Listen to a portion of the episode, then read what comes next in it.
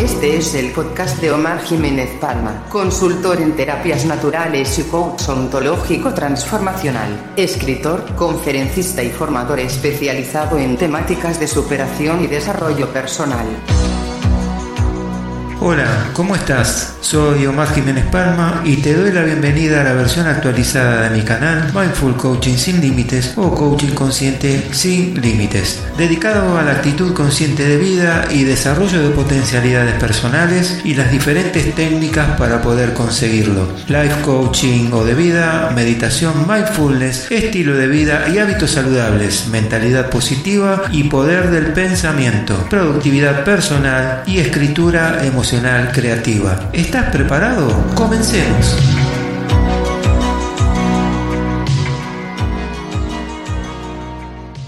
En este capítulo voy a comenzar a hablarte de los pasos necesarios que podemos dar para reinventarnos personalmente y profesionalmente.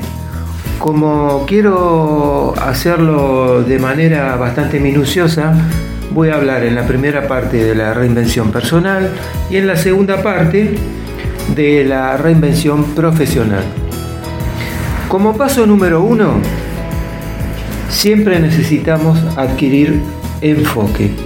Eso es tener una mentalidad que esté dirigida hacia los objetivos que queremos conseguir.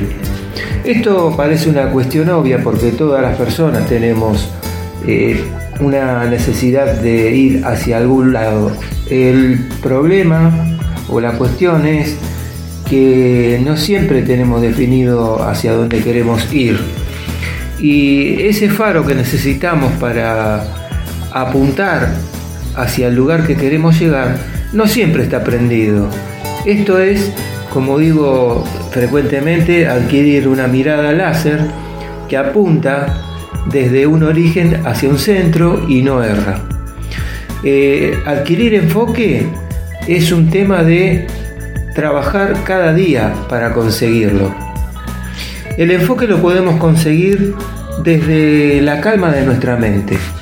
¿Y cómo podemos calmar nuestra mente? Bueno, a través de una serie de subpasos que tenemos que dar. Por ejemplo, yo he elegido calmar la mente después de unos cuantos años de vida agitada y mm, lo hice a través de la meditación mindfulness. Los pasos de mindfulness justamente implican mantener esa, esa mente enfocada, esa mente en calma, nuestra actitud de vida debe ser también en calma y los objetivos que queremos conseguir también los debemos conseguir de la manera más calmada posible. Siempre queremos conseguir las cosas de manera rápida, de manera urgente y no siempre las cosas que queremos conseguir se pueden realizar de esta manera. Yo recuerdo una vez que hablaba a alguien de mm, dar paso a paso, centímetro a centímetro. Esto es algo así, es ir paso a paso, midiendo cada cosa que vamos haciendo, enfocando nuestra brújula hacia nuestro norte correcto y comenzar a avanzar. Por supuesto que vamos a encontrar eh, en ese camino muchos obstáculos. La inteligencia radica en que aprendamos a superarlos. Y esto se adquiere, esta capacidad de, aprendizaje, se adquiere a través del enfoque.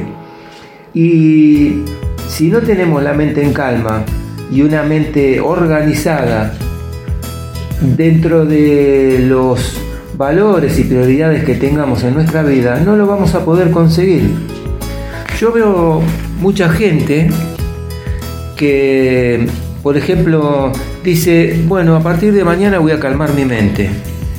Bueno, como intención o como deseo puede ser posible. Lo que pasa que generalmente queda todo en la intención, pero no se toma la decisión y la puesta en práctica. Lo que más importa del camino es la puesta en práctica. Con piedras, con trabas, o sin ellas, tenemos que seguir adelante a pesar de. Y cuando trabajamos para ese enfoque, a través de una mente calmada y a través de la, de la organización de nuestros pensamientos, podemos comenzar eh, la etapa de cambio de hábitos.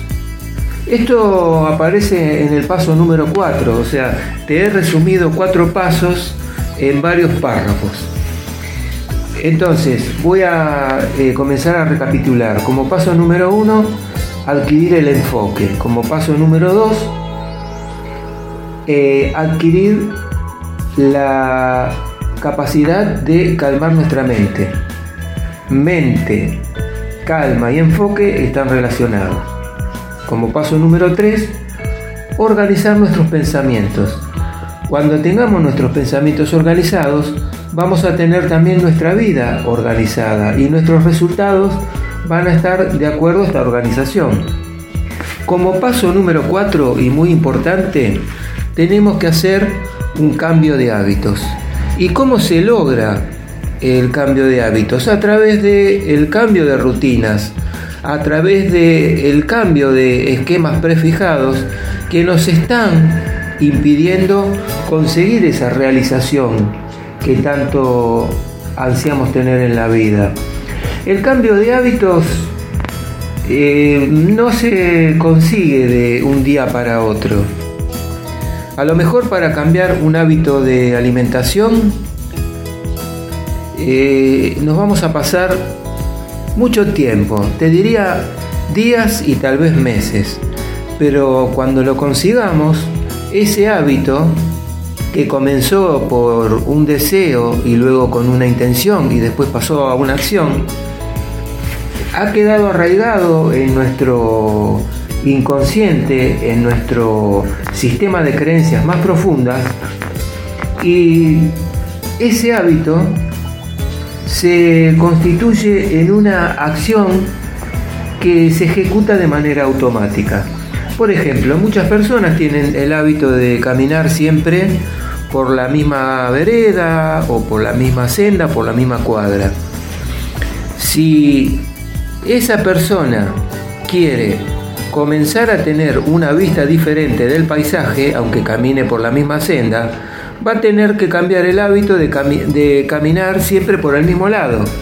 Entonces te preguntarás, ¿en qué puede cambiar que si estaba caminando del lado izquierdo ahora pase a caminar del lado derecho? En mucho, porque tal vez cuando caminaba del lado izquierdo apreciaba solamente un lado de la cuestión, un lado del camino, y se perdía de observar lo bello que tenía el lado contrario si hablamos de cambiar hábitos eh, de pensamiento, nos ponemos en la misma situación.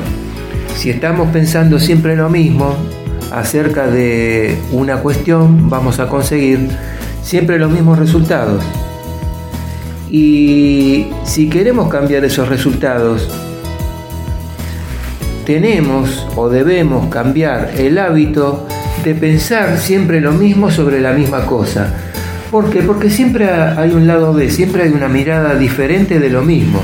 Es por eso que en el, en el coaching normalmente se dice que tenemos que cambiar nuestro observador y convertirlo en un observador que está situado desde una perspectiva diferente de lo que los demás eh, tienen como perspectiva. Esto es situarnos en un ángulo diferente para poder ver el centro o para poder ver una, un lado distinto de lo que todos están mirando. Esto es ver las cosas de manera diferente y tenerlas en cuenta como una opción a seguir. Esto es el plan B. Como paso número 5, cambio de creencias. El cambio de creencias es fundamental para nuestra reinvención personal. No te estoy hablando de eh, cambiar creencias religiosas porque en ese tema no me voy a meter, porque todos tenemos una creencia religiosa y respeto la que tenga cada uno. Eh, te estoy hablando de, creencias respecto a cosas que suceden, al entorno que nos rodea, a personas, a situaciones, a hechos que ocurren. Cambiar esa creencia significa que si nosotros estuvimos pensando siempre algo de alguien o de una cuestión determinada y lo fijamos como creencia, no vamos a permitirnos internamente ver las cuestiones desde una creencia distinta o desde un aspecto distinto. Si yo cambio mi creencia, por ejemplo, si tengo un mandato que de chico me ha llegado, ya sea a través de mi padre o mi madre, que decía que voy a ser pobre toda la vida, si yo no cambio esa creencia, seguramente lo sean porque yo me he inspirado en una figura de mando, en una figura de poder, y he seguido a rajatabla ese mandato. Entonces, eh, toda la vida, por más que intente hacer eh, cosas diferentes, mis creencias van a ser tan poderosas que me van a impedir inconscientemente cumplir con los nuevos pasos que quiero dar. El cambio de creencias significa trabajarlas interiormente y es por eso que en la práctica de mindfulness que siempre eh, muestro, que siempre este, menciono, se puede hacer un cambio de creencias. Esto es trabajar desde una meditación muy profunda que esté enfocada y apuntando a una creencia determinada. Por ejemplo, soy pobre, yo no puedo, soy un miserable, soy malo y todos los calificativos que te quieras imaginar. Es por eso que a través de eh, la práctica del mindful coaching o coaching consciente, que no tiene límites, el cambio de creencias es posible a través de la práctica. Y lo podemos conseguir también cuando utilizamos la escritura emocional creativa. Cuando queremos trabajar sobre una creencia determinada, vamos a escribir muchas veces lo que pensamos acerca de esa creencia y cuáles son los mandatos que hemos eh, tenido desde pequeños y cuáles son los resultados que estamos teniendo al día de hoy. Como paso número 6, necesitamos simplificar nuestra vida. Esto es significar eh, simplificar tareas, simplificar eh, caminos, simplificar maneras, simplificar formas de encarar las situaciones. Generalmente los seres humanos nos acostumbramos a llenarnos de actividades, por ejemplo. Es algo muy común en la vida actividades ya sea intelectuales, actividades físicas, eh, actividades laborales. Lo podemos hacer por necesidad, eso es válido, pero también lo podemos hacer porque tenemos una cierta especie de angustia que nos conlleva a un vacío interior que tenemos que completar y cómo, y rodeándonos de cosas para hacer. Eh, esto es cantidad de cosas para estudiar, cantidad de cursos para realizar, cantidad de, visitas para realizar, cantidad de, mm, productos materiales que queremos comprar, eh, ocupar nuestro tiempo yendo de un lado y de un lado para el otro y en realidad nuestro tiempo nunca termina de ser un tiempo completo porque en realidad lo que estamos haciendo justamente, justamente es emplear y desperdiciar nuestro tiempo que es valioso en la vida. Entonces te estoy hablando de simplificar. Que todo lo que realicemos, ya sea estudio, trabajo, ejercicio físico, alimentación, sea con un propósito y que sea efectivo, que sea eficaz y no que tenga un sinsentido. En el paso número 7 voy a mencionarte de vuelta el paso número uno, que está relacionado con el enfoque. Este enfoque, como decíamos, nos va a brindar la mirada láser, nos va a orientar hacia nuestro norte correcto y nos va a permitir, a través de la mente en calma y a través de la organización de nuestros pensamientos, nos va a permitir elegir un camino, un camino a seguir. Normalmente las personas, y esto no me gusta decirlo, pero lo debo decir, no pueden elegir un camino a seguir en su vida. Van como impulsadas por una especie de atracción magnética hacia algo que no está definido y a lo mejor se pasan toda su vida de la misma manera. ¿Por qué? Porque como no adquirieron la capacidad de enfoque y como el camino no lo han trazado con astucia, con inteligencia y con capacidad de visión a futuro, elegir un camino cuesta y peor sería tratar de elegir un camino entre varias opciones. Entonces yo me pregunto, ¿cuál es la opción correcta para mi vida? ¿Es la opción A, la opción B o la opción C? Siempre se nos presenta una especie de incertidumbre que nos bloquea y con la cual no podemos enfrentarnos porque justamente esa incertidumbre, si no la sabemos sortear, se convierte en un obstáculo para nosotros y se nos va a hacer muy difícil elegir ese camino. Entonces, ¿cómo hago la elección de un camino? Primero, con el primer paso transitándolo. Claro, es muy fácil, dirás, tal vez. Pero elegir un camino significa haberse este, llevado mal con el camino anterior.